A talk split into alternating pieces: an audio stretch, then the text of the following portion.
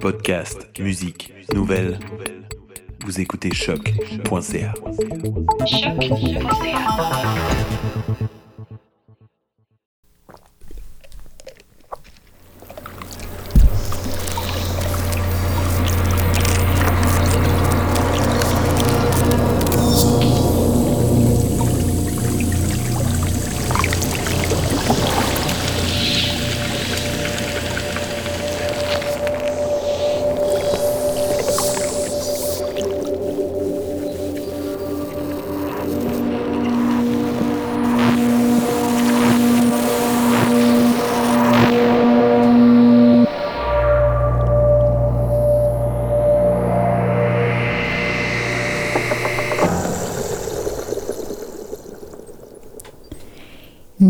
venons d'entendre la trajectoire dans un circuit électronique, ou du moins l'interprétation qu'en fait l'artiste Stéphanie Castonguay dans sa pièce Undercurrents.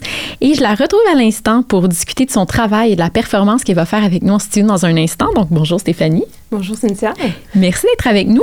Et Stéphanie, ton travail a la particularité euh, de donner une seconde vie artistique détournée à toutes sortes d'objets abandonnés et tu tentes de rendre des euh, visibles des phénomènes invisibles, si ce n'est que difficilement perceptibles. Tout ça, c'est bien mystérieux. Comment est-ce que tu décrirais ta pratique artistique?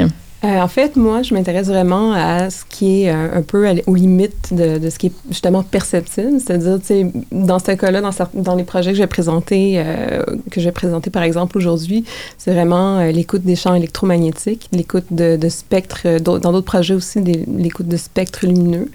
Euh, puis vraiment mettre en lumière un peu euh, le côté plus des interférences, un peu, euh, c'est un peu aussi dans, dans, une, dans une optique de, d'esthétique de l'échec, qui est proposée par Kim Cascone. Donc, c'est vraiment de mettre en avant-plan euh, la technologie comme étant euh, porteuse finalement de tout un, monde sonore, mais qui nous est finalement euh, plutôt qui est sous contrôle, qui est, mais qui est imparfaite. Mm-hmm. Donc je mets oui.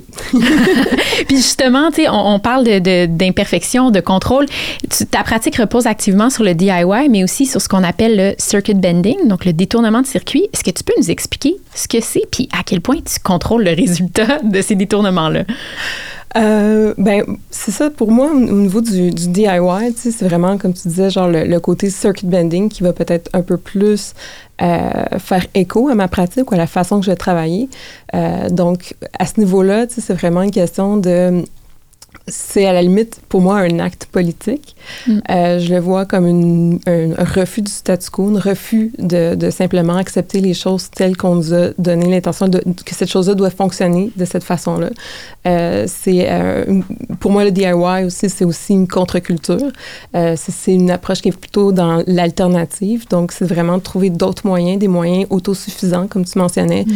euh, pour arriver finalement à sans nécessairement utiliser les outils comme, comme une œuvre dans sa finalité comme une critique ultime de ça, mais dans, dans le processus comme tel, c'est extrêmement important pour moi euh, que ce processus-là est en toute conscience que je fais un geste politique en n'acceptant pas vraiment la machine telle qu'elle est.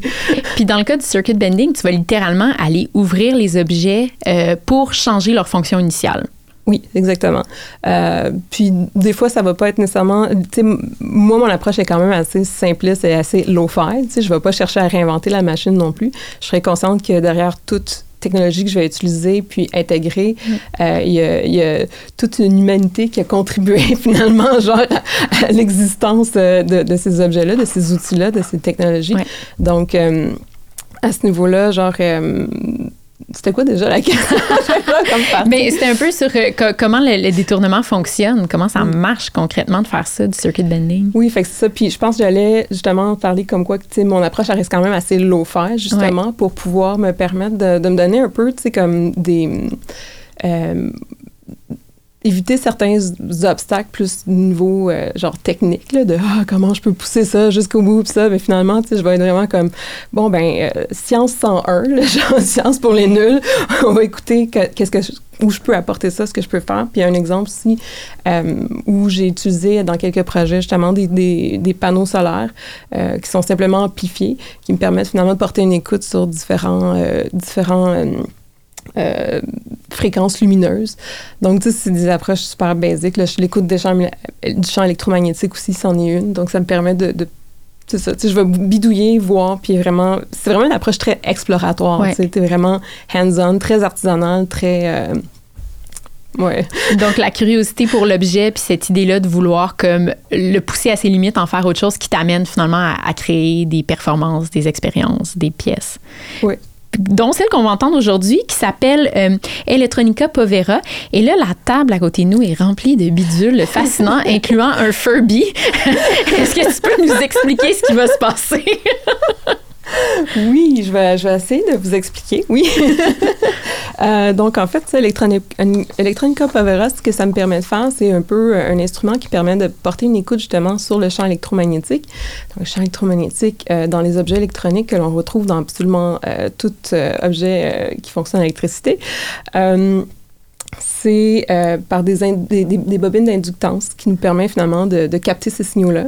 Donc, ces signaux sont amplifiés, puis on se met à finalement écouter. C'est comme si ces objets-là électroniques, euh, plusieurs sont soit obsolets ou un peu euh, sur le bord d'être périmés, genre selon comme les règles. Le Furby. De, comme le Furby, genre selon les, les règles de l'obsolescence planifiée. Mais euh, donc, ça leur apporte encore une deuxième vie. Ça, ça, ça met en place en fait tout un, un euh, dans qu'est-ce qu'ils sont comme tels. Il n'y a pas eu beaucoup de, de, circuit bending dans ces objets-là, euh, mais il y a toute une vie qui se passe. Tu entends vraiment les, les, électrons juste se charger dans des, dans des, dans des capaciteurs, puis juste comme fait que ça vient comme ça, genre très vivant, genre comme très organique comme son. Donc, on a très hâte d'entendre ça. Merci beaucoup Stéphanie. Et puis le temps de te laisser t'installer pour ta performance, j'en profite pour rediriger nos auditeurs vers ton site, donc stéphaniecastonguay.com.